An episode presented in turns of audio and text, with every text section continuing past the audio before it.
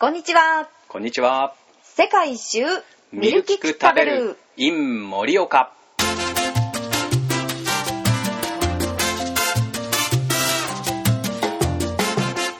はじめまして、めぐみです。はじめまして、りょうです。世界一周ミルキク食べるです。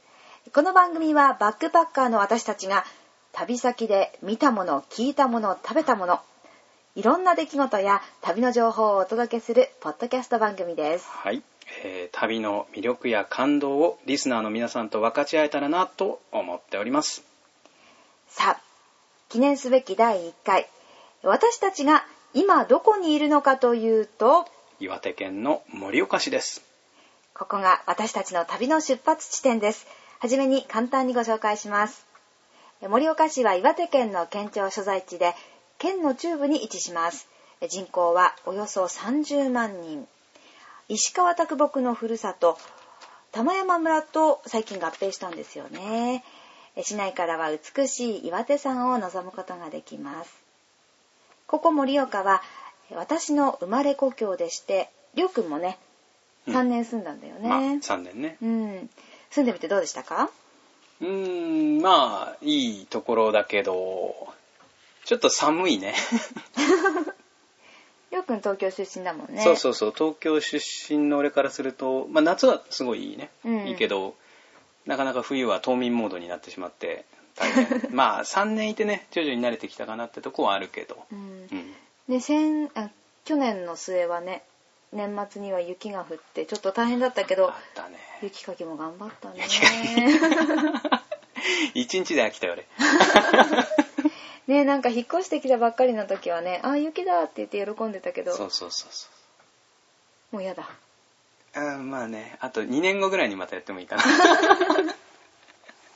でもね、なんだかんだ言って好きだったでしょ？そうだね、いいとこだね。やっぱね。うん寒いというだけでね。うん。でそんなね、盛岡からは、さっきも話したんですけれども、岩手山がうん。とっても綺麗なんだよね。私はね、やっぱり盛岡の生まれで、隣の滝沢村の育ちなので、この岩手山見るとね、落ち着くし、ちょっと盛岡を離れたこともあったんだけど、山が近くにないとね、なんかそわそわするっていうか、うん。不安だなって思ってたけど、だんだん今もう岩手山を毎朝チェックするようになっ いや、なったなった。た。うん、もう盛岡人になってきましたよ。ね、この岩手山、山開きがね、今年は7月1日金曜日うん。ということで、滝沢村のホームページによると、今年はあの宮沢賢治が初めて岩手山の登山をしてから100周年だそうです。100年前に、宮沢賢治がの初めて登った。初めて岩手山に登ったっていう。すごいね。うんなんか、宮沢賢治愛されすぎ？うん、すごいよね。なんか、よくあの、県内でもね、岩手山じゃなくて、に限らず、宮沢賢治が初めてどうしたとことかね、初めてこれをしたこととか、すごいね。多いよ。ね。では、コーナー行きましょう。ん今日のミルキク食べる。今日のミルキク食べる、何でしょう、りょうくん。ねなんでしょう？食べる、食べる行ってみましょうか。食べる。盛岡の？盛岡の食べる。うーん、いっぱいあるけど、た、そうだね。じゃじゃ麺とか行こうかな。おー、じゃじゃ麺。このじゃじゃ麺っていうのは、多分、珍しいっていうか、盛岡にしかないよね。まあ、ないだろうね。聞いたことないでしょ？うん、聞いたことなかったね。盛岡のソウルフードです。盛岡は麺がちょっと有名でね、うんうんうん。わんこそばもちろんですし、盛岡冷麺、そしてじゃじゃ麺で三大麺と言われてるんですけれども、盛岡冷麺、わんこそばは比較的有名だよね。まあ、そうだね。うん、みんな結構食べたことあるでしょ、うんうんこのじゃじゃ麺というのは、あの、なんて言えばいいのかな、うどん？うどんっぽいね。うどんとは違うけど、でもまあ一番うどんに近い。うどんに近いよね。の上に肉味噌ときゅうり、千切りきゅうりと生姜とお、そんなもんかな？が乗っているんですよ。だから、あの、運ばれてきた時には、白いうどんの上に肉味噌がポンって乗ってる。うん美味しそうなんだよね。いい匂いもしてね。で、これを混ぜて、さらに自分たちでテーブルの上にある酢とか塩コショウ肉味噌ニンニクなどなどを足しながら混ぜて混ぜて混ぜて混ぜて食べるんですよねあれはすごいね衝撃的だったね あどうだった初めて食べてみた時？うまいうまいまあ誰が食べてもうまいと思うんだけど、うん。その食べ方にびっくりした。その混ぜるのもびっくりしたけど、うん。そのさ無責任さっていうか その味付けがもう全部お客さん任せじゃん。うんうんうんだからなんか作った人が俺がこれの味だみたいにしてこう出てきたものを食べるんじゃなくて出てきたものをみんなが自分なりにこうアレンジして食べていく感じの食べ方がびっくりだったね。うん。無責任とか言っちゃったけどまあ 無責任じゃないね。なんかお客さん思いそうそうそう。ものは言いようだけど。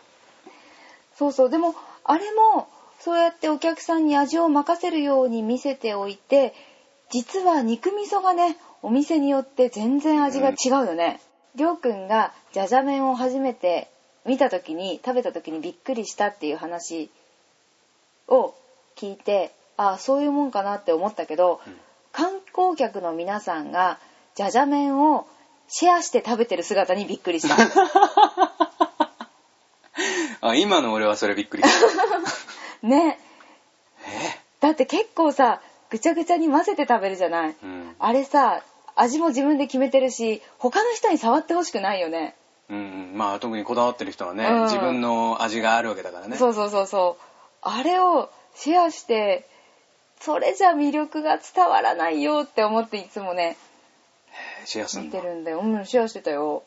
食べ物にはさこうシェアしていいもんと悪いもんがあるよね。そうそうそう。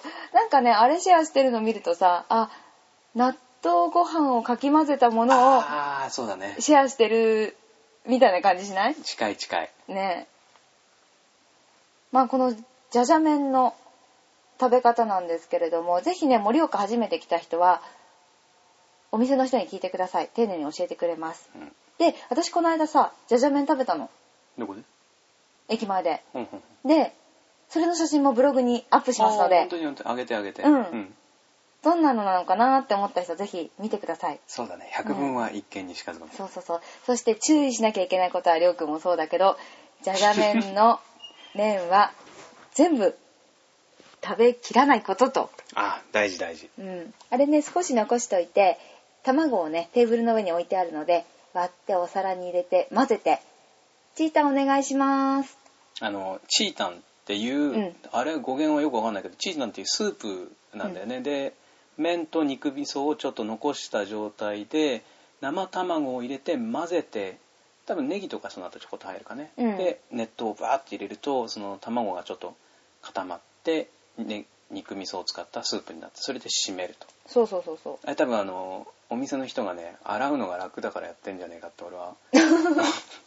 でもねほんと上品にねお皿きれいにしてみんな帰りますからね、そうそうあの私も地元ながらちょっと思うのは一回出てきたお皿を一回回収されてその皿がまた出てくるっていうのがね お箸さあのは皿の上に乗っけたまんまさ持ってっちゃうじゃん。そうだねお湯入れる時ね、うんでも美味しいですよね、まあね美味しい美味しい、りょうくんそうそう初めて食べたのがさ7年前で東京だったんだよね。そうだね、うん、私あのりょうくんにぜひじゃじゃ麺食べさせなきゃと思ってて。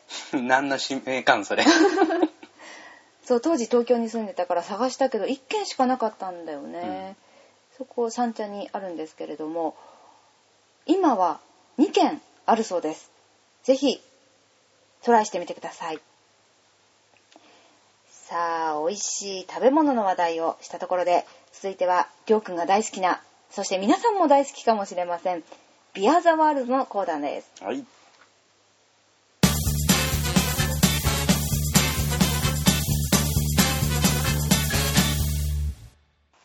はい、えー始まりました「ビーアーザワールドのコーナーです、えーこのコーナーではビール好きの私リョウが世界各地のビールを飲んでは一人で管を巻くという、えー非常に身勝手なコーナーです。それでは早速いってみましょう。第1回目は、えーこちらです。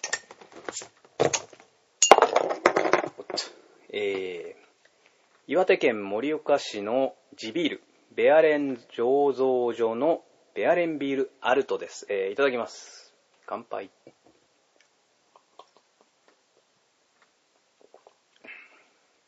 ああ、うまいですね。えー、世界のビールってことなんですけど、当然日本のビールも世界のビールに入りますんで、まずは日本国内を動いているときは日本のビールを紹介していこうと思います。記念すべき1回目、このベアレンビール。結構有名なんで、えー、聞いたことがある人もいるんじゃないかなと思いますが、軽く紹介しましょう。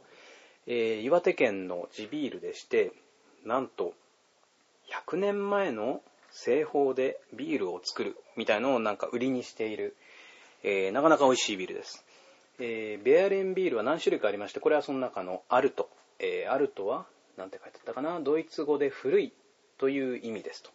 まあ、クラシックみたいな感じですかね。ちょっと注ぎます。色は、なんて言うんだこれ？アンバー？琥珀色じゃないな。ちょっと茶色がかった。日本のビールに比べると、あの、ラガー系よりはちょっと濃い感じの色をしてますが、飲むと結構甘めで苦味がそんなにないかな。とってもフルーティーで美味しいビールです。えー、ベアレンビール、これ瓶なんですね。300、いくつだろう、330ミリ入りの瓶で、えー、茶色い瓶に入ってまして、これ注がないとちょっと色がわかんないんだけども、他にもベアレンクラシック、ベアレンアルトと、ベアレンシュバルツ、あの黒ビール。えー、クラシックはラガーで、えー、アルトが、この、なんて言うんだろうな、なんとかエールみたいな、なんかそういうちょっと濃いめのビールで、えー、シュバルツは黒ビールですね。私がちょっと一番おすすめしたいのはこのアルト。えー、それからこのベアレンっていう名前なんだけれども、ちょっと調べました。あの、ベアレンビール自体は結構前から知ってたけども、なんで、なんでベアレンかってよく見たら、このロゴがあるんですよ。あの、ビールにも貼ってあるし、会社のロゴなのかな。このロゴがね、えー、なんかこう、ヨーロッパの西洋のこう、貴族の紋章みたいな盾みたいな形の上にクマがいるクマがこう手をちょこんと2本乗っけてこう横向いてる絵なんだけれどもなんかドイツ語で調べたらベアレンっていうのはあのクマのことだ、まあ、英語で言うとこのベア。まあドイツ語だとベアレンというらしいけれどもこれが、えー、マスコットというかな。そういうキャラクターになってるようでちょっとサイトを見たらなんか加盟とりあえず会社を作るときに適当にドイツ語の名前を付けたらそのまんま会社の名前になっちゃったっていうことが、えー、ブログに書いてました。ちなみにこの会社が何年かな？10年ぐらいまだ始まって、えー、10年ぐらいの会社らしくてその製法自体が昔のドイツからなんか機材というか設備を、えー、持ってきてその作り方で作ってるけれども会社自体はそんなにこう古くないあむしろ新しい会社でなんかこじんまりとやってるんだけれどもなかなか、なんていうかな、手広く、とてもよくやってると思います。で、ちなみにこれ、あの、盛岡市内にさっきあの、あるっていう話はしたんですけど工場見学ができて、で、そこでビールを飲んで、面白いのが、おつまみを自分たちで持ち込んで、なんか外の、なんだろうな、こう、ウッドデッキっていうのが、なんかこう、木の椅子があったりするようなところで、あの、多分ビールはもちろんお金払って買うんだと思うんだけれども、そこで、おつまみ持ってって勝手にやっていいというなかなかねこう多分これを作ってる人たちがとってもビールが好きなんだなっていうそんな感じがしますね、えー、でちょっとあのベアレンビール自体からはあもう話した。離れるんですけどもこれねあの例えば飲み物とか食べ物ってすごく思い出とリンクするみたいなとこが俺はまああると思ってて。でビールもこうやっていろんなとこで飲んでこうポッドキャストこう入れていくとなんかこう思い出に例えばこのまた日本に帰ってきた時とかベアレンビールを見てこのアルトを飲んで口に入れた瞬間に今日この出発の日を、えー、旅行出発の日をきっと思い出すんじゃないかなとなんか今から帰ってきたことばっかり考えてるけどなんかすごくね感慨深い気持ちになってこういっぱいいただきました。どうも、ごちそうさまです。